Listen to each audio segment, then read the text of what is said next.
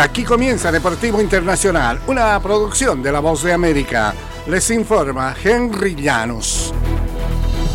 En el baloncesto del NBA, Luka Doncic anotó 50 puntos para eclipsar los 10.000 de su carrera y repartió 14 asistencias, llevando a los Mavericks de Dallas a una victoria por 128-114 sobre los Suns de Phoenix el lunes.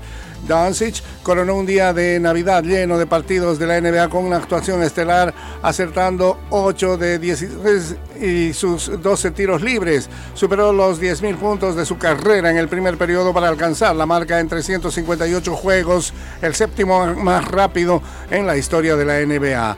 Derek Lively tuvo 20 puntos y 10 rebotes después de perderse los cuatro juegos anteriores por un esguince de tobillo y Tim Hardaway agregó 18 puntos en el noveno juego consecutivo de Dallas sin Kid Irving quien está lesionado del talón.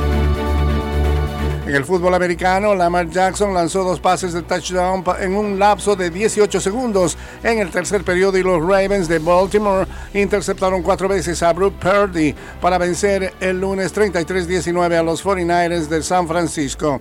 Jackson y los Ravens convirtieron un altamente anticipado duelo entre los dos mejores equipos de la NFL en un triunfo desigual con grandes actuaciones en ofensiva y defensiva.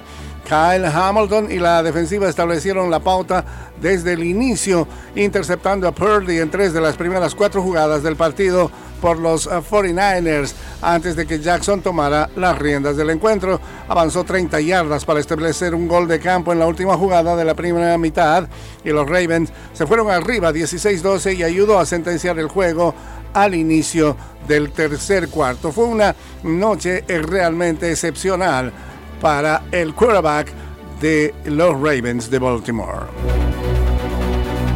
Y la Federación Internacional de Fútbol Asociado le advirtió a Brasil el domingo que podría suspender a sus selecciones nacionales y a sus equipos de participar en torneos internacionales si una intervención de su organismo de fútbol conduce a la elección de un nuevo presidente en enero. El órgano rector del fútbol mundial dijo a un ejecutivo del fútbol brasileño que la Confederación Brasilera de Fútbol podría enfrentar una suspensión si no atiende su llamado a esperar y en su lugar celebrar elecciones rápidas para reemplazar a Hernaldo Rodríguez como presidente. De todos modos, el documento fue obtenido por la prensa y un tribunal de Río de Janeiro destituyó de su cargo a Rodríguez y a todos sus designados en la eh, Confederación Brasileña de Fútbol el 7 de diciembre. Y hasta aquí, Deportivo Internacional de la Voz de América.